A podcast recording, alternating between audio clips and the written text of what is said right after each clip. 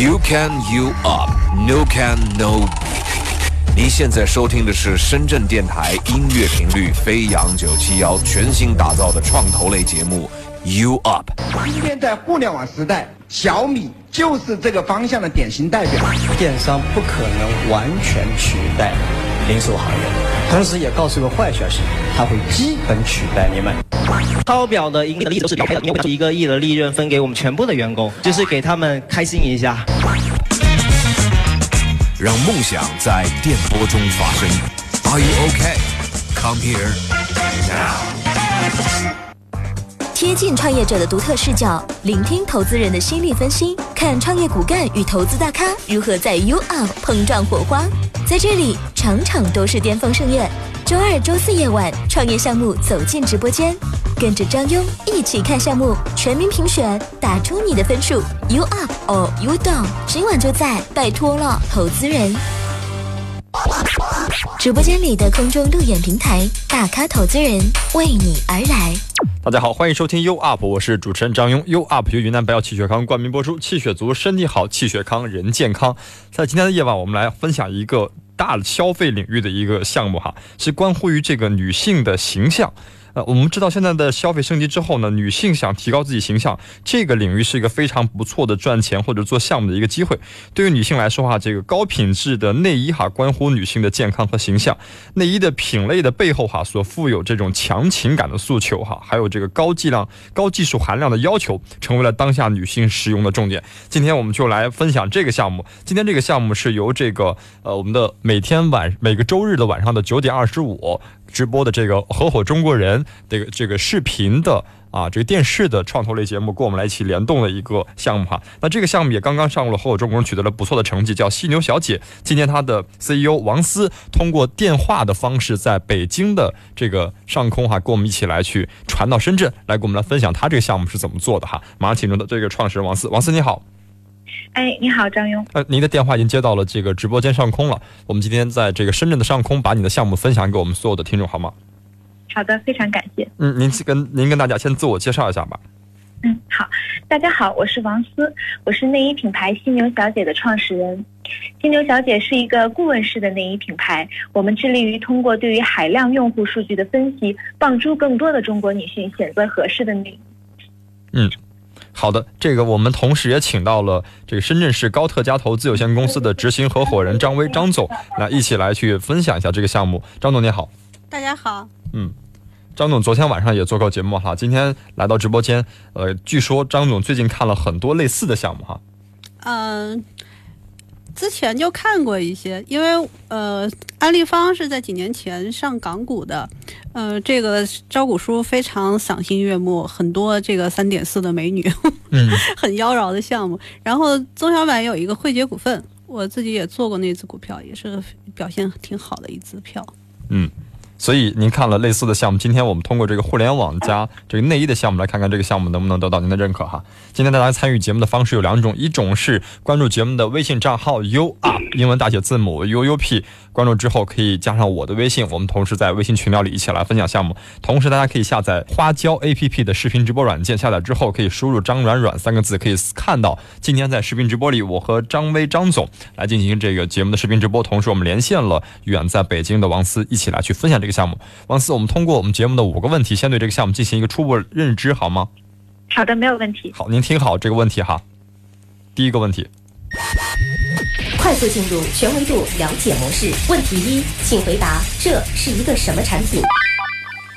犀牛小姐，简单来说就是一个内衣品牌。我们的使命主要有两个：第一呢，就是我们希望能够做对的内衣；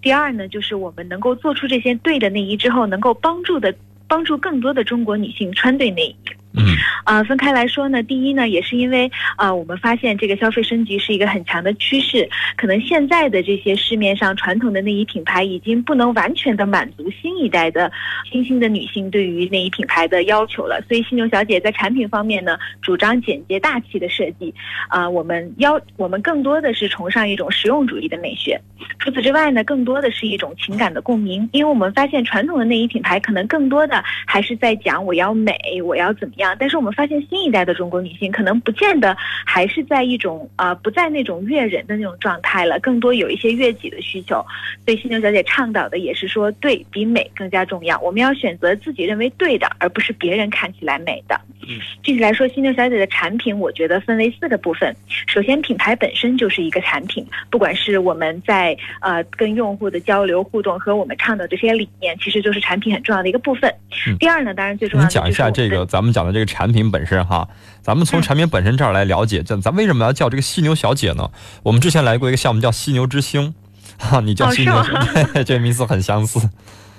嗯，犀牛小姐的由来其实是呃一个非常有互联网基因的一个故事。当时呢，我们其实一开始的时候叫另外一个名字，但是在那个名字用了一段时间之后，我们发现在传播的过程中经常容易走形。嗯那那个时候我们已经积累走形了自己。走形，对对对，就是嗯，就是输入法输不正确，所以人家想要帮我们推广的时候，其实老老弄错，对对嗯对，就找不到我们。后来呢，我们就想说，OK，那我们就换一个更好的名字嘛，毕竟我们也比较早期。嗯那个时候我们已经有了最初的一部分核心的种子用户了，然后我们自己挠破头也没想出来特别好的名字，我们就问大家说，大家能不能一起来帮我们想一个名字？你们也知道我们要做什么了，你们也知道我们想要传达什么样的理念，大家一起来想。然后犀牛小姐这个名字就是在我们收到的几十个大家报上来的名字当中其中的一个。嗯，啊、我们选择犀牛小姐的原因是我们觉得她特别符合我们想要的那种啊、调调吧，就是我们想要的、想要服务的女孩子是那种独立的新女性，她们犀利，她们牛气，她们觉得自己就是最棒的，然后所以就起了这样的一个名字，而且它很容易跟其他的传统的内衣品牌区别开，就是，呃，可能一听你也会觉得，哎，好像跟其他的品牌不太一样，对，所以我们后来就选用了这个名字。是今天您给我发了这个很多的资料，我一看这名字，好多都是中国的品牌模仿这个国外的取名，是吧？对对就感觉我似乎都没有记住几个品牌。对，如果是这样嗯，名字会比较类似。是类似度特别高，特别是三个字、四个字的，然后也都是一些欧洲的这个这个名字，然后听起来，这究竟是是哪一家呢？对于一个男士来讲，就会很 很快就混乱了。如果没有一个品牌跑出来，或者成功这个成为一个品，嗯就是一个一个知名品牌的话，是很难让这个用户记得住的哈。所以取了一个这样的名字，呃，也是。那您的这个小姐，呃，这个犀牛小姐，小姐这个字，针对的是一个年轻的消费用户和群体哈。那您的这个用户和您的这个取名儿后两个字是有关系的吗？啊、对的，就是我们现在的主要客群还是集中在二十三到三十左右，三十出个头，更多的是可能刚迈出校园，嗯。啊、开始有了自己的工作，开始更多的去正视我到底怎么去规划我的事业、规划我的生活这样的一个情况。嗯，好，刚才您呃说了一个这个第一个品牌的事儿哈，我打断了哈，您继续往下分享。嗯啊，对，然后产品我我在我看来主要分为四个方面，第一个就是品牌本身，嗯，第二个呢就是我们的内衣，因为呃其实最核心的是内衣嘛，就是说不管我们用多么花哨的语言。吸引了用户第一次来体验我们的产品，他会不会成为你的忠实用户，一定是因为你的产品到底他满不满意，好不好穿，嗯，这个是最重要的。然后第三个呢，就是我们现在不同于其他的内衣品牌，我们独特的有一个啊、上门的内衣指导的服务，就是我们会有非常专业的内衣顾问去到用户的家里面，嗯，去为他做这种内衣形体方面上上的指导。嗯嗯第四个呢，就是我们有一个尺码助手，因为我自己是理工科专业出身的，以以前也是一个码农，嗯所以就一直想能不能用科学的方法、科技的方法来改变互联网买内衣不能试穿又不太确定尺码的这个问题。所以我就跟我的联合创始人一起，我们一起研发了这个所谓的尺码助手。嗯，就是我们在积量积累了海量的用户数据之后呢，我们把这些数据建立成了算法模型。嗯然后有，因为我们现在的上门指导暂时只针对北京的用户嘛，那比方说有一个深圳的用户想要买新牛小姐的内衣，他没有办法接受我们专业内衣顾问的指导，但是他可以通过使用我们线上的这个尺码助手，输入自己的一些身体的数据啊、胸部的一些体征，我们就可以自动匹配了一个最合适他的内衣尺码给他。也是一个一个选择题或者是一个填空题的一个一个流程是吧？对对对对嗯，对。然后最后通过几个问题，把自己的这个合适的情况啊，准确的情况告知给你，然后你来为他进行选择。对的，对的。那我们理解一下，这个是纯线上的吗？呃，尺码助手是纯线上的，嗯我们所有所有的数据收集都是在线下，因为我们内衣顾问每天都会出去收集很多的真实的用户数据回来，嗯包括这些人他的身体体型怎么样啊，他的胸部有哪些特征啊，包括他适合穿什么样尺码的内衣，嗯。然后我们再统一把这些数据拿回来跑我们的模型，嗯嗯。然后这样的话就相当于一直不停的有新的数据回来优化我们的模型嘛，那假以时日，这个尺码助手就会非常的精准。嗯。那你其他的业务当中有没有关于这个线下的部分，或者销售，或者是这个这个代理之类的？啊、现在暂时还没有，就只有上门的那个内衣顾问是线下的部分，嗯，您这内衣顾问招男的吗？不招男。我们之前有在一个产品经理社区招内衣顾问，然后好多好多男孩子都特别感兴趣，是，嗯，您这不错的职业是吧？嗯，确实是。那基本的产品模型您问您回答完了哈，我们听听这个张总哈，这个对他的产品模型您有一个初步了解吗？还有或许有什么补充性的问题？呃，我想问一下，就是你是呃客户在线上给你预约，然后你的内衣顾问上门去给他量量身和指导吗？是这样的一个？啊、在北京地区是可以的，就是在北京地区这个服务是免费的。我们可以，嗯、就是顾问上门主要是干几件事儿。第一呢，就是会我们会对用户的身形、胸型做一些简单的判断，然后我们会告诉他什么样的内衣适合他，什么样的不适合他，会对他现有的内衣进行一个分类。因为很多用户会发现，我买了内衣这一件儿特别好穿。我老穿，有一些我觉得特别不好穿，但是他也不明白为什么，然后以后买的时候还是会犯同样的问题。嗯，他这第一个。嗯他把不适合的当成了适合的，然后一直觉得很舒服是吧？对的，对的嗯。然后第二个问题呢，就是我们会对用户进行一些测量，就是我会告诉告诉他他的身体数据，然后我们会给他留一个专业的小卡片，就是说您现在数据大致是这样，以后您在选购内衣的时候，可能什么样的更适合您，以什么样的标准去买。然后我们会教他一些基本的穿戴和洗涤的方法，因为我们发现其实很多中国的女孩子连这些都不是特别懂。就是她可能整个没有条件带的习惯啊，或者是内衣的下胸围到底合不合适，他也不太懂，可能一抬手内衣到处跑这种情况其实都比较常见。然后除此之外，最终我们会给他试穿我们的内衣。呃，他这个情况呢，是要在这个客户充分信任你的这个内衣顾问，才能让你上门去，包括接触他的身体，帮他量量量身。那这样子的话，你是怎么让新客户取得这个信任，并让这个内衣顾问上门的呢？我觉得这个第一步，你获取客户，你怎么获取这个？对对对，嗯、这个问题确实存在，因为就比方说现在比较，嗯、在北上广深应该都比较火的这种上门的 O T O 美容嘛，还是会存在有一部分用户比较害羞，不愿意让人上门啊这种情况，其实对于我们来说也是存在的。有一部分在北京的用户他还是觉得有点害羞，嗯，就是可能不愿意被人这种非常亲密的去服务。但是呢，我们现在的这种用户主要是他们更多的都是通过朋友推荐。因为我们发现内衣这个东西啊，其实不是说你打多少广告就会有用的，真的是来自身边亲密朋友的推荐，效果更好。然后我们为推荐呢也设立了一些利益的刺激，当然他肯定是因为我们这个服务本身他觉得好，然后他可能给他的朋友推荐，然后他还获得一些利益的回报。这样的情况下，这样的情况是比较多。然后还有一些用户呢，他是在我们宣传的过程中，我们其实是会告诉大家，就是有哪一些现状存在，说明你的内衣可能穿的不是特别合适，或者说你在这个方面可能知识有一些欠缺。那很多人其实都反馈说是看到我们那个宣传的时候，发现特别有共鸣。嗯他就是肩带老掉，他就是哎。就是不舒服，他一直以为这是正常的，人人都这样。但当我们告诉他其实不是这样的时候，然后我们的内衣顾问也能给你提供一个专业的这样的服务。很多人基于对这种啊、解决方案的强烈渴求，他也会来尝试我们的服务。嗯，呃你在什么渠道做宣传呢？我们我们先把这个产品模型先了解一下，等会儿在下半段我们再问这些详细问题，好吧？好的嗯，嗯，呃，呃，我们刚才了解了一个关于这个信任的问题哈，我们一会儿再对这个问题我们再详细再去再去深挖一些哈。我们看第二个问题好不好？嗯问题二，请回答为什么做这个产品？嗯、其实一开始做这个产品之前呢，我们三个人是对内衣也没有太多的了解的。在某一天晚上，我和我的另外两个合伙人发现，我们三个人自己就没有穿对内衣。我是因为穿反内衣的了是吧？没有穿反，首先内衣它是有寿命的嘛，就是一件内衣的寿命正常可能两件换着穿，大概不到半年的样子。但是因为我以前买的内衣比较贵，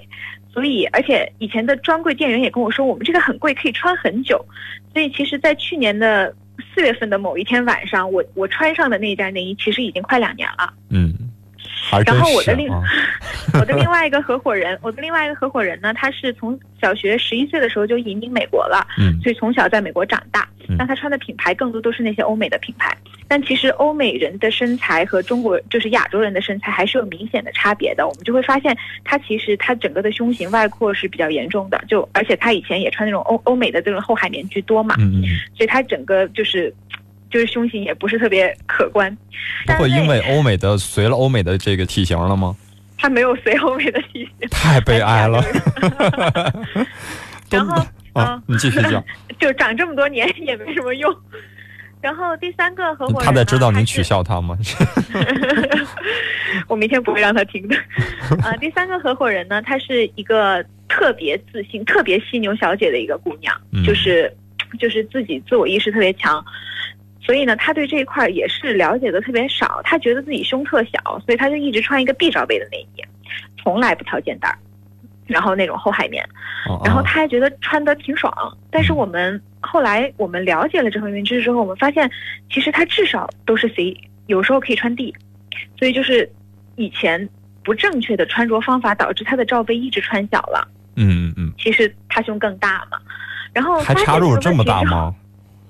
这也太夸张了吧！一件内衣如果你不调肩带，且不稍微的拨一拨你的肉肉的话，嗯，可能你可以小少就是少穿就两穿戴方到三个罩杯。法不对是吧？对对对就是这个，我们在上面指导的时候，这个这个现象特别常见，就很多至少是 C 或者 D 的人都穿着 B 罩杯。啊，今天我把你分享给我的那两条如何穿哈，如何播的这两个、嗯这个带有图动态图片的分享到我们群里啊。大家如果听众朋友想得到的话，可以加入到我们的群聊里，我把这个再分享一遍哈。嗯，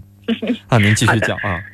然后知道这个问题之后，因为我们三个人都自己觉得自己，哎，知识青年嘛，觉得自己就是什么护肤什么的都还挺懂的。但是当我们发现我们三个人对内衣这么小白的时候，其实有点深受打击。嗯但是从另一个角度，我们就想说，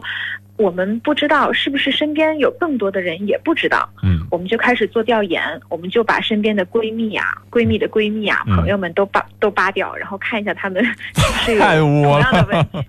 你还扒了他？真的是，我们嗯。当时调研的时候，就还回到老家，就是因为老家熟人多嘛，老家好扒是吧？对，初中、高中的同学全都扒了，然后看，确实是大家都不懂。就是我们说，我们当时就跟大家问他们嘛，说如果我们做一个内衣品牌，能够弥补你在青春期发育的时候妈妈没有教你的那些东西，你觉得这件事儿有价值吗？嗯。大家都说哎呀很需要啊，以前没这个概念，因为就整个成长过程中好像也没有这个想法，父母好像也不太会教，然后我们就觉得那也许我们做一个做这样的一件事儿是有价值的。嗯后来我们也在思考说，我们到底是做一个平台型的事儿，还是说我们自己做一个品牌呢？嗯，然后我们就开始反观国内的一些品牌，我们就发现我们几乎没有找到我们三个人都非常喜欢、非常认可的国内的内衣品牌。嗯，就绝大部分的都还是在说我要美呀，我要性感啊，我要挤乳沟啊，或者他们可能设计的风格更多的都是，嗯、我我我的上一辈我妈妈们会更喜欢的。然后我们采访了好多我们的同龄人，他们都有这样的困扰，就是说可能忍受着国内并不是特别满意的内衣，或者是说去海。去海淘内衣，嗯但是大家也知道，可能海淘的那种版型并不是特别适合中国人，嗯，不一定贵的就是适合你的，对吧？对，就嗯没有一个特别好的解决方案。嗯，那于是很多男生送内衣的都傻了，我们都是从海外淘，淘回来人都不适合，被你一说全傻了。深圳上空今天顿时的鸦雀无声。好好，对然后，您继续说。所以我们嗯就、我们就有了这个想法，就说那我们就自己来做一个内衣品牌吧。嗯我们就开始去到工厂那边儿，就是就产业基地那边儿去学习，从零开，因为其实我们不懂嘛，我们就去学习，然后就开始找业内的人士，看能不能找到一些资深的业内人士来加入我们的团队，为我们的产品把关。然后这样的一套一套就是调研做下来，我们从去年五月份的时候正式成立犀牛小姐开始做。嗯，好，我们看看第三个问题哈。嗯，好。问题三，请回答何时开始做这个产品？嗯，从我们发现三个人没有穿对内衣呢，是在去年的四月份，然后我们经过了一个多月的调研，正式的立这个项目开始，其实是去年的五月份了。嗯，然后在这个过程中呢，我穿对们现在也内衣了是吧？现在穿我们穿对了，但是我们帮助穿对的人其实现在还非常有限，嗯，所以就是希望犀牛小姐能够一直做下去，能够帮助更多的人都能穿对。到现在已经一年了啊，我们看看一年一年，多了。嗯，看看这一年之内的这个公司情况是怎么样。第四个问题，嗯，我们问题四，请回答公司及产品现状。第四个问题，嗯，犀牛小姐从成立以来呢，其实已经经历过了两轮的融资了。第一次是一个呃，第一次是无锡坚果创投领投的一个种子轮的投资，是在我们去年刚成立的时候就投了。然后第二次呢，就是在前前上周播的《合伙中国人》的节目上面，我们拿到了李总和徐老师的天使轮投资。嗯，然后，呃，我们现在团队一共是十个人全职，但是有一些兼职的，包括顾问啊和工厂跟我们一起联合组成的这种啊、呃研发组和板板房这种，他们都是兼职的。嗯，这十个人都是女生吗？没有，有两个男生啊，这俩男生负责什么工作？啊、一个男生是负责供应链的，一个男男生是负责电商运营的。开玩笑了，就问一问你嘛，你还真会答。对啊，我们不开玩笑。有一个 co-founder 就是男生。啊，那个现在的公司的情况，除了这些，就是我们基本的，比如说在平台上的这些情况是怎么样的？在平台上，您具体是指？比如说你是在平台下单嘛，对吧？比如平台进行一些功能性的东西，这些是怎么样的？有没迭代啊？或者现在到了哪些哪些地步了？哪些步骤了？嗯，有有有，嗯呃，我们其实前两款的产品首发我们都选择了京东众筹，因为这样的话可以在你其实产品还没有开始量产的时候就已经开始让用户见到产品了嘛。嗯。然后，呃，我们一开始的时候是在微信公众号里面沉淀了核心粉丝，所以理所当然的就是在微信里面卖。然后，嗯、后来呢，京东众筹结束之后呢，我们也开了京东的旗舰店，开了淘宝店，然后现在也有了当当的店铺，主要是这四个平台在售卖。但是呢，我们的尺码助手现在是除了在微信的那个公众号里面可以使用之外呢，在我们的官网上也是可以使用的。嗯，尺码助手现在已经迭代过两次了，就是有嗯大的版本迭代过两次，但是小的这个算法的优化和代码的代码的迭代已经有不计其数很多次了吧？因为经常有用那个数据回来，我们就会改。然后产品上呢，其实我们现在主要是两款内衣，一款是一个基础款的，就是大家可以每天穿着的一个比较舒适的内衣；另外一个就是一个运动款。但是我们马上会在下周推出我们的一个，嗯，算是一个升级版的基础款吧，就是经过这一个基础款这。半小半年的售卖，包括对于用户反馈的分析，包括我们的很多用户都给我们提了很多改进的意见和他们的需求，我们做了一款新的产品，会在下周开始售卖。嗯，好，我们基本了解了你的这个产品情况了。我们看第五个问题。嗯问题五，请回答合伙人。来聊一聊这个三个没穿对内衣的女生吧。好，嗯、我的第一个合伙人呢叫刘伟鹏，先聊聊你吧刚刚说。，先聊聊你。先聊我对，先聊你。行嗯嗯，我自己呢，之前是在复旦大学读的光信息科学与技术，是一个标准的理工科妹。然后后来研究生的时候，我去美国哥伦比亚大学读了电子信息工程与技术。好学生。嗯，然后，但是我自己软件跟硬件比起来，我比较倾向于做软件方面的事情，就是写代码，就是逻辑思维方面的东西，我自己比较感兴趣，所以这一点很佩服你。嗯 哦，谢谢谢谢。然后，所以我毕业之后呢，就去了啊、呃美国最大的电商电商集团亚马逊公司嗯做软件开发工程师。嗯然后，呃，一直到去年回国之前，我都是码农。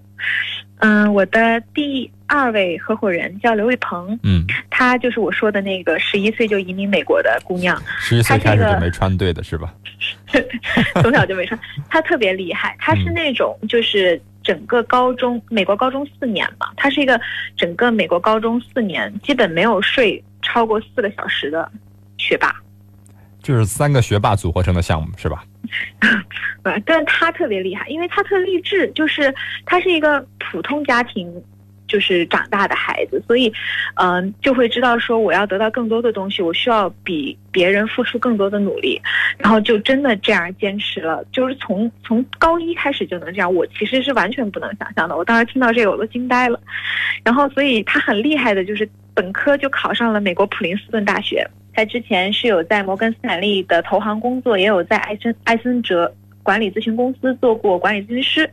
然后现在呢，她是犀牛小姐的 COO，负责我们所有运营相关的事情。啊、第三位合伙人呢叫陈思明，她是我在复旦大学的时候的室友，也是学光学的一个 理工科的妹子。嗯嗯、在加入犀牛小姐之前呢，她是在万科集团工作，现在呢负责的是我们的市场与品牌这两个方向。嗯。嗯，第四位联合创始人是叫乐园，啊、他之前呢是我的高中同学，然后他在他在加入犀牛小姐之前，其实已经创过一次业了，是一个连续创业者，然后现在主要是负责我们的供应链管理这个方向。然后除了我们四个人之外呢，其实非常重要的，犀牛小姐有一个非常强大的那个顾问团，因为说到底我们在做一个传统行业的事情嘛，所以说其实传统行业前辈的这种支持和帮助是必不可少的。我们有一个顾问团，其中包括了数位，就是都有二三十年传统行业经验的前辈，他们其中覆盖了像一线品牌的设计总监，或者是像这种给一线品牌做这种啊。内衣技术方面或者版型方面把控的总监，然后还有一些在材料开发方向上也有二三十年经验的前辈，现在也都是我们的顾问。嗯，这个我刚才还在间隙时间看了一下 BP 哈，怎么都不带照片呢？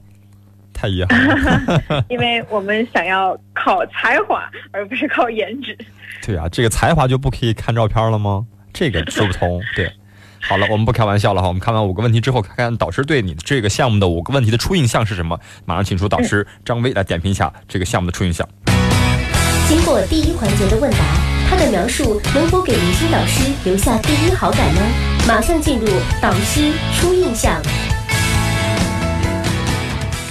张总，呃，看了这五个问题哈，您对这个项目给他一个初步印象的点评。这个项目呢，行业是非常有意思的，因为内衣这个行业，中国这个市场巨大，它有一千每年有一千亿以上的市场，而且每年的增速在百分之二十。所以，首先恭喜你，你入对行了。这个呃，犀牛小姐这个品牌取的也让人印象深刻，因为之前呢，国外品牌首先是维多利亚的秘密，然后国内像安利芳啊、什么伊维斯都很女性的一个名字。你这犀牛小姐。还是有别于有别于这个其他的品牌，就是如果作为一个新品牌，这个名字取得好是很重要的。这这两点你都做得不错，呃，但是也有一些问题，就是因为你是一个呃 O to O 的营销，O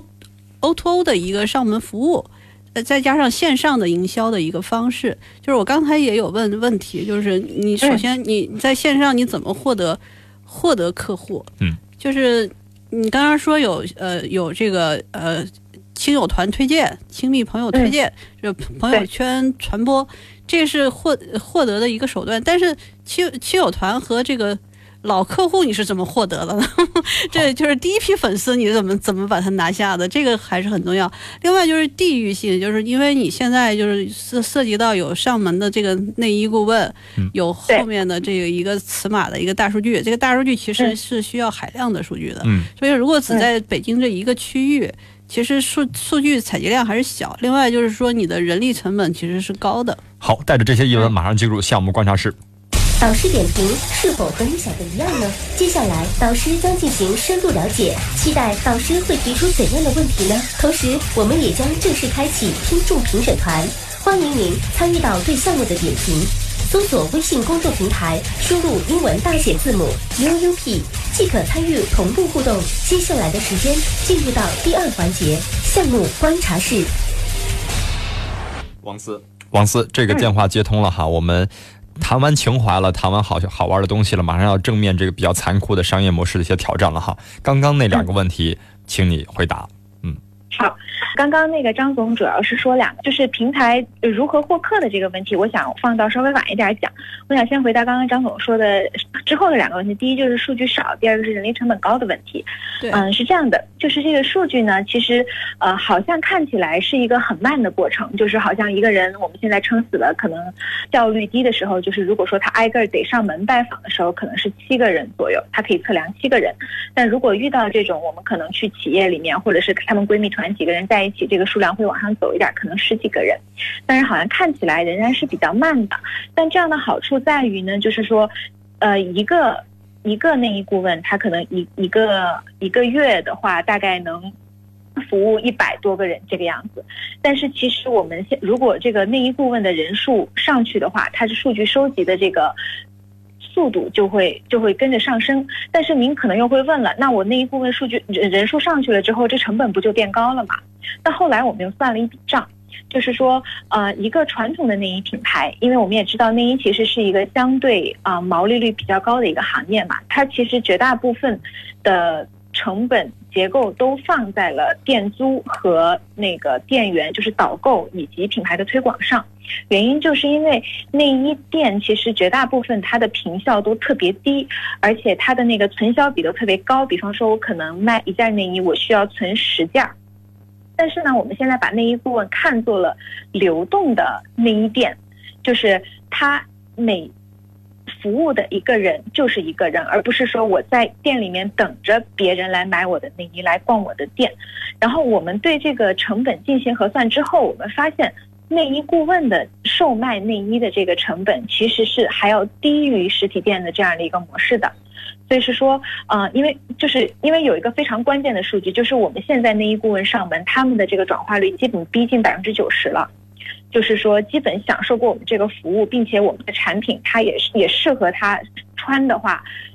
基本上接近百分之九十的人都会选择购买。那剩下的这一部分不会选择购买的人，我们分析主要是几大类。第一呢，就是说我们现在没有他的尺码，他没有办法买；第二呢，就是我们现在因为款少嘛，可能设计比较单一，他并不是特别喜欢，所以他暂时不会买。但是大家都会表示说，哎，我对你这个品牌。就是印象很好。如果你们以后有我喜欢的款式，我就会考虑你们。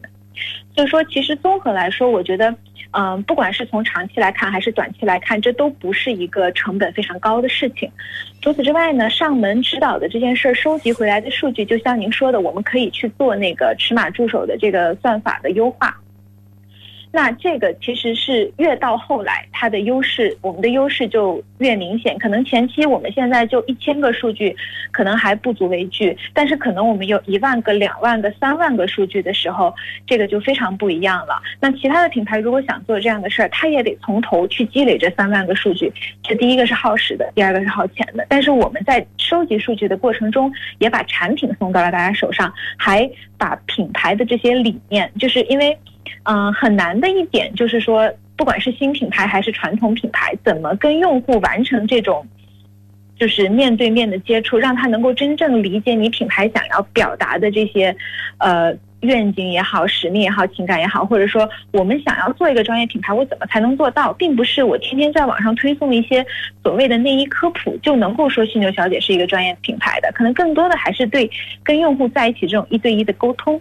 而且还有一个就是说，用户在接受我们上门的这个指导之后，他并不是每次买我们的内衣都需要上门指导。只要你的体重没有明显的变化，你不是说刚过完就是生完孩子哺乳期，可能胸部变化比较大的情况，其实它的复购都可以直接在网上进行。那这样的复购来说的话，我们的成本又下去了嘛？我们一次上门的这个服务的成本又分摊到后期的这个这个过程中了。所以综合来说的话，这个这个整个的成本从成本结构上来说，我们现在还是非常看好的。他这个我觉得应该是你的要上多少销售量才能养养一个这个内衣顾问的这个情况，所以就是说你测算过没有？你要卖多少件内衣才能养一个内衣顾问？然后你这个扩张的速度和你招人培训，再加上这个销售，这个是其实这些数据要经过一个测算的，我觉得。对。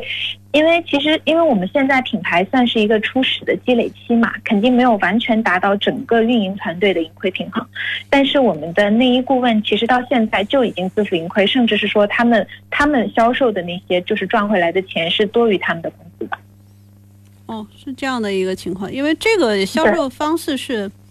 是我我之前在青岛看过一个项目叫红岭，它是大批量的嗯定制，它有一个巨大的、嗯自己有个工厂，是三 D 打印的一个工厂，它有一个巨大的数据库，然后它它是有门店的。是它它还是有门店的，但是它也有上门服务，就是它在有门店的基础上，它还有上门服务，但是它海外接海外接单的量很大，就是比如说，因为海外的客户他是喜欢个性化定制的，就是我觉得你、嗯你这个呃你这个项目呢是有一点类似它的这个个性化定量身，然后。然后，但是你的款又没有它那么多，所以我就说这个覆盖这个盈亏平衡是需要量数销售额、销售量来来覆盖的，因为它有一个巨大的海外市场，嗯。海外的这些客户都是大量的下单，它它而且它有自己的供应链，有自己的工厂。对，所以这就是第一个问题啊，就是在个性化定制的同时，怎么能让它产生量的这样一个突变？对。你想过这个问题吗？嗯，嗯，嗯我想过，因为其实我对于这个上门指导的这个事儿，前期它其实真的不是因为上门测，就是上门指导这件事儿，它体量真的就只能是线性的，不可能有爆发式的增长。包括我们现在的订单，也大概只有百分之三四十左右来自北京，然后在北京的这一部分，也不是所有的人都接受上门指导。但是就像我刚刚说的，就上门指导这件事情，第一，它是为我们积累了，就是最核心的那一批粉丝。因为他接受过你的指导之后，他能真的懂犀牛小姐，他会更愿意去跟周边的人分享，去去介绍大家来买犀牛小姐产品。第二呢，就是数据的收集，然后第三才是卖产品。所以我个人的理解就是说，如果上门指导的这个团队，他们能够通过销售把自己养起来，那其实他们就已经非常非常赚了。就是在我看来，他们就已经，他们提供的价值绝不是说把东西卖出去了，更多的是我刚刚讲的前两点的价值，而且那那两点的价值其实都是长期的，因为就像您说的嘛，确实现在要获取第一部分的用户是非常困难的，然后我们发现其实很多品牌它可能获取了一部分用户，它又留不住，就可能用户跟他就是。第一次尝试或者怎么样之后，用户就走掉了。那我们后来之所，因为其实呃，我们一开始的时候有上门指导，然后中间的几个月的时间，我们是停掉了上门指导，就是因为我跟您有一样的顾虑，我觉得这事儿贵，我觉得这事儿太重了，可能起不来量。但后来我们又重新启动了上门指导，发原因是我们发现，首先我们需要一个稳定的渠道来获取新的数据。第二呢，就是我们针对我们去年的那一波最核心的、最愿意来帮助我们成长的用户做深入调研的时候，我们发现一个共性，就是这一波人绝大多数都在去年六七月份的时候接受过我们的上门指导。一个用户在这一年当中，他的消费有多少次？嗯，其实正常的一个女性用户的话，在中国平均购买内衣的次数个数应该是三到四个左右。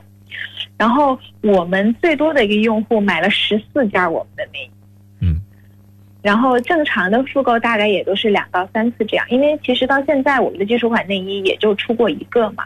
我我们下个星期上了新品之后，应该会有，就是我们的整个复购率的这个数字应该会更加科学一些。那你这个品种这么少，因为我看你这个合伙人团队里，你就就是你的顾问团是是你的兼职员工还是专职员工？因为我觉得啊实际上对于内衣来说，它的设计团队也很重要，版包括打版的、做供应链的，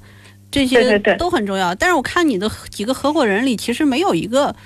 好像没有一个是做内衣出身的。所以我还是有一点担心的。你这个都对整个的这个这个，其实内衣还是一个相对传统的制造业，就是从它本身的角度来说，只是你的营销手段可能是在用互联网化或者 O to O，所以在这个这个基础，就是这个做做做制造。是这个对，您说的没错。嗯，我我来解释一下这个问题。其实我们一开始的时候是有一个全职的内衣行业里面的一个联合创始人的，但是因为合作一段时间之后呢，大家就发现彼此可能并不是特别合适，我们就结结结束了这个合作的关系。但是我们的团队里面就是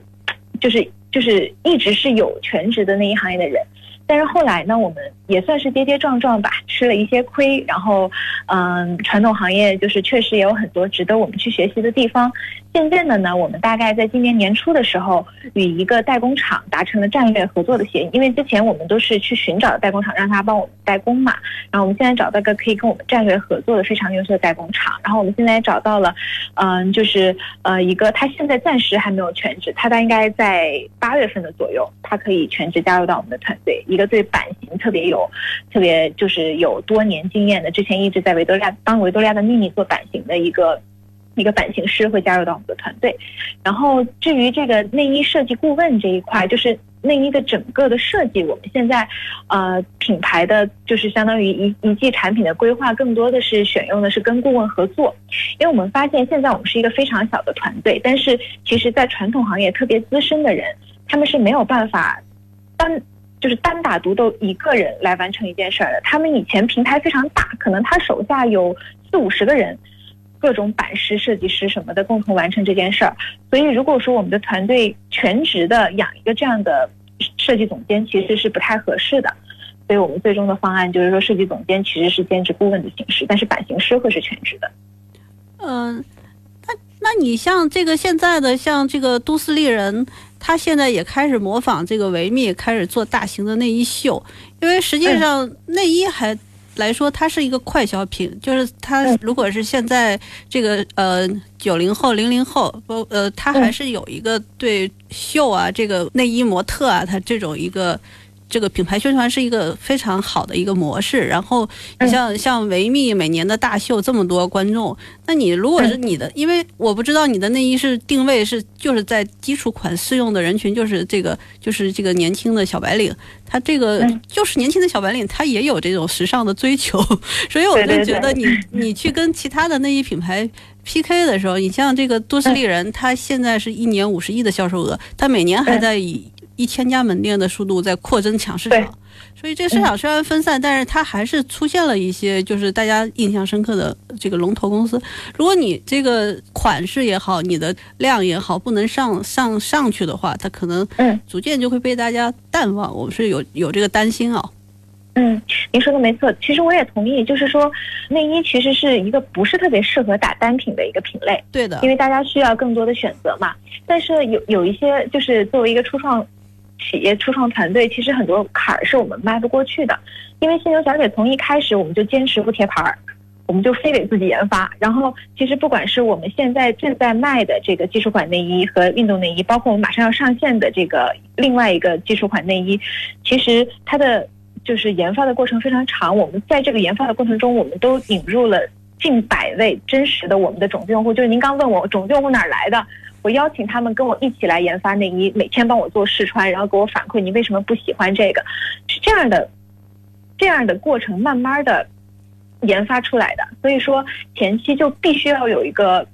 就我觉得算是一个很笨的办法，但是也是脚踏实地一步一步做起来的办法，来经历这个过程。然后也是在我们做了一年之后，我们发现，哎，我们这么多用户，其实大家胸型不一样，并不是所有的人都适合这一款内衣。于是我们才有了现在的想法，说我们要收集更多的数据，我们要建立属于我们自己的版型体系。可能我们把呃中国的女孩子的一些胸部的特征归纳出来，然后我们做几个版型。就针对不同胸型的人，那这个过程其实也是需要时间，它可能需要半年到一年的时间，我们才能把这个基础的版型体系做出来。做出来之后呢，其实呃，就讲到我们以后的商业规划了。我们有了非常稳定的版型，用户可以通过尺码助手买到确定的版型、确定的尺码是合适的。那这个时候，我们再在外观上来做文章就非常简单了。因为其实我有，呃，咨询过一个内衣界的老前辈，他做了很多年版型。我就说，你是学时装设计出生的，你为什么要做版型呢？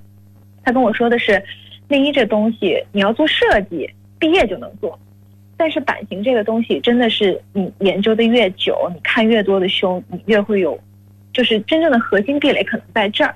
所以，新牛小姐就选择了一。看起来好像是更难的一条路，但是我觉得是一条更稳、更长久的路。我们先把最难的部分做了，然后以后我们可能会跟一些设计师联合出一些设计师，啊，设计师款啊，或者是怎么样的，这些其实就相对比较容易了。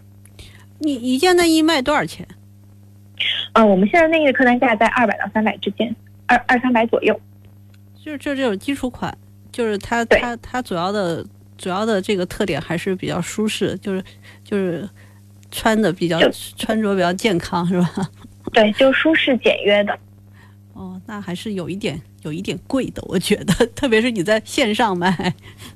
是吗？对，其实我们现在的用户对于这个价位接受还是 OK 的，因为其实我们发现我们很多用户绝大部分他们以前都在买四五百的内衣，或者是三四百的，然后因为就是我们确实不管是从面辅料还是对于工艺的要求，都是绝不低于国内一线的品牌，甚至是高于他们的，所以我觉得，嗯，您说。那您用的那个内衣材料是什么？主要是什么？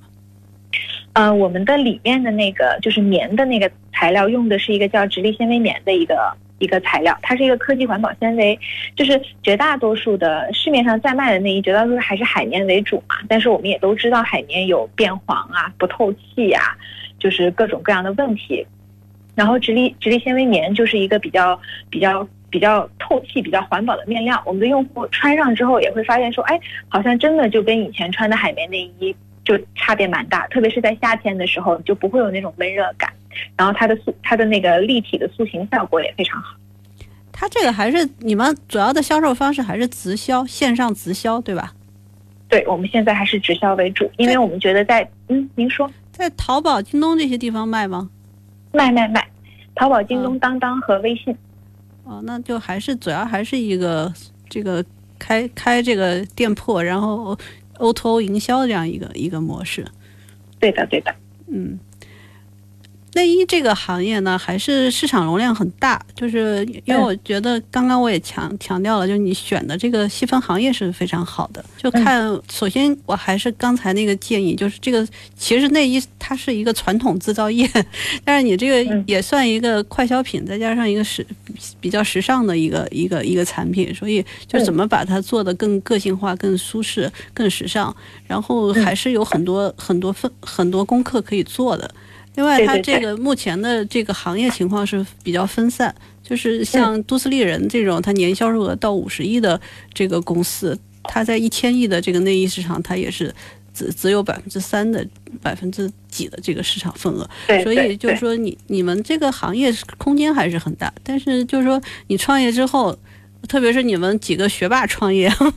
学理工科的这个女生创业，我这个很很很支持，也很鼓励。但是你怎么把这品品牌这个就是做大做强？特别是就是这个从北京再走到这个其他的地方，因为其实如果是做互联网，其实是应该不局限于地域的。但是你现在局限于地域的主要原因，就是因为你有一个营销推广的手段是用了内衣顾问，但内衣顾问在如果是在其他城市，你现在还没有这个。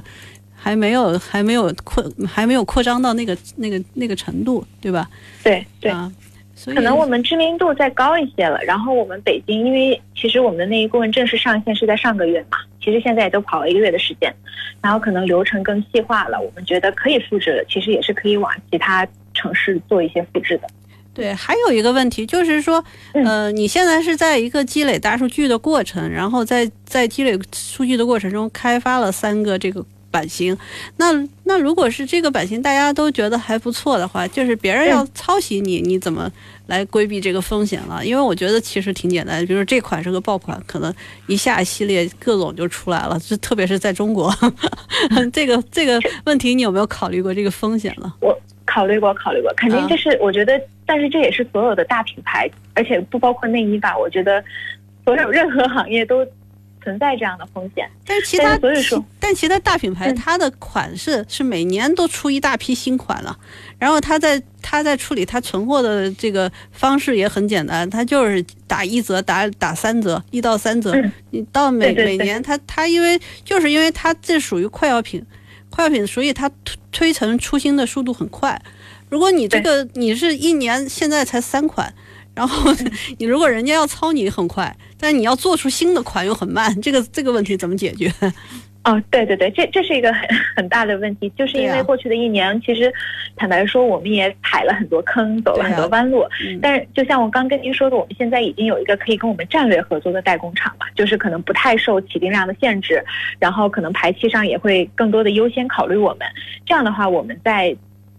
下面就是下周出的这一款之后的产品研发上都会有一个质的飞跃，就是在时间上会有一个质的飞跃。但就说您刚刚说的那个，如果别人跟我做一个一模一样的，那就回到我节目刚一开始的时候说的，我觉得犀牛小姐分为四个部分，一个是内衣，时间马上一个是，到了抓紧时间。嗯好，一个是内衣，他可以跟我做一模一样的，但是我们有内衣顾问，我们有尺码助手，还有品牌。嗯，我觉得就是现在也会有一些做什么呃大牌儿仿货一模一样的，它也是会有一些受众，有一些市场。但是我们本身就不是一个奢侈品，嗯所以我觉得其实，在我们目标用户的心里面，他其实没有必要为了省几十块钱或者一百块钱去做去买一个看起来跟我们长得一样的。好的，谢谢你。